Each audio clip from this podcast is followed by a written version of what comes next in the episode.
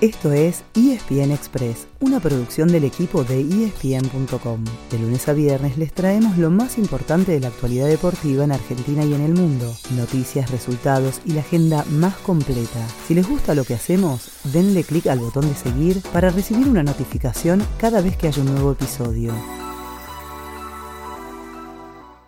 Si Qatar 2022 todavía no tenía candidatos claros, ayer Brasil levantó la mano. En poco más de media hora ya le había hecho cuatro goles a Corea del Sur para dejar definida su serie de octavos de final. El resultado final fue 4 a 1, pero en la cancha las diferencias fueron enormes. Si el equipo de Tite había dejado dudas jugando con suplentes en la derrota ante Camerún, ayer las dejó todas atrás. El Scratch volvió a ser una máquina y en eso mucho tuvo que ver el regreso de su estrella. Después de perderse dos partidos por lesión, Neymar fue nuevamente titular y además de hacer un gol, le dio mucha dinámica al ataque de la verde amarela. El próximo obstáculo será Croacia, que después de igualar 1 a 1 con Japón en los 90 y en el alargue, se impuso 3 a 1 en los penales. ¿Podrá el subcampeón del mundo parar a Brasil? Es una pregunta que nos interesa, porque de ese choque saldrá el rival de Argentina en semifinales, siempre y cuando, claro, la escaloneta haga su parte.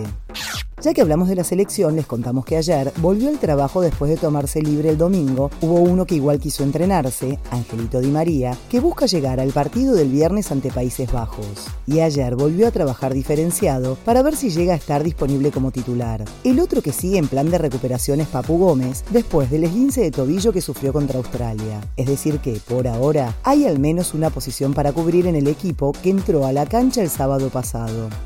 Del otro lado del cuadro todavía falta definir un cruce y eso sucederá hoy mismo. Al mediodía, Fernando Rapalini dirigirá un duelo muy interesante entre Marruecos y España. Los africanos que ganaron su grupo buscarán seguir dando sorpresas, mientras que la Furia, después de un muy buen arranque, querrá recuperarse del mal paso que dio ante Japón.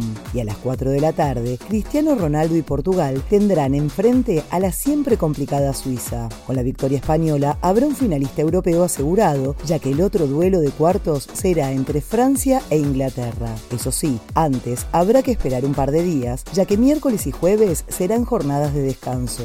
Después habrá dos partidos el viernes, incluyendo el de Argentina y otros dos el sábado. Domingo y lunes nuevamente descanso, semifinales martes 13 y miércoles, tercer puesto el sábado y la gran final el domingo 18. Faltan tres partidos nomás. Pero como dijera Mostaza Merlo, esto es paso a paso.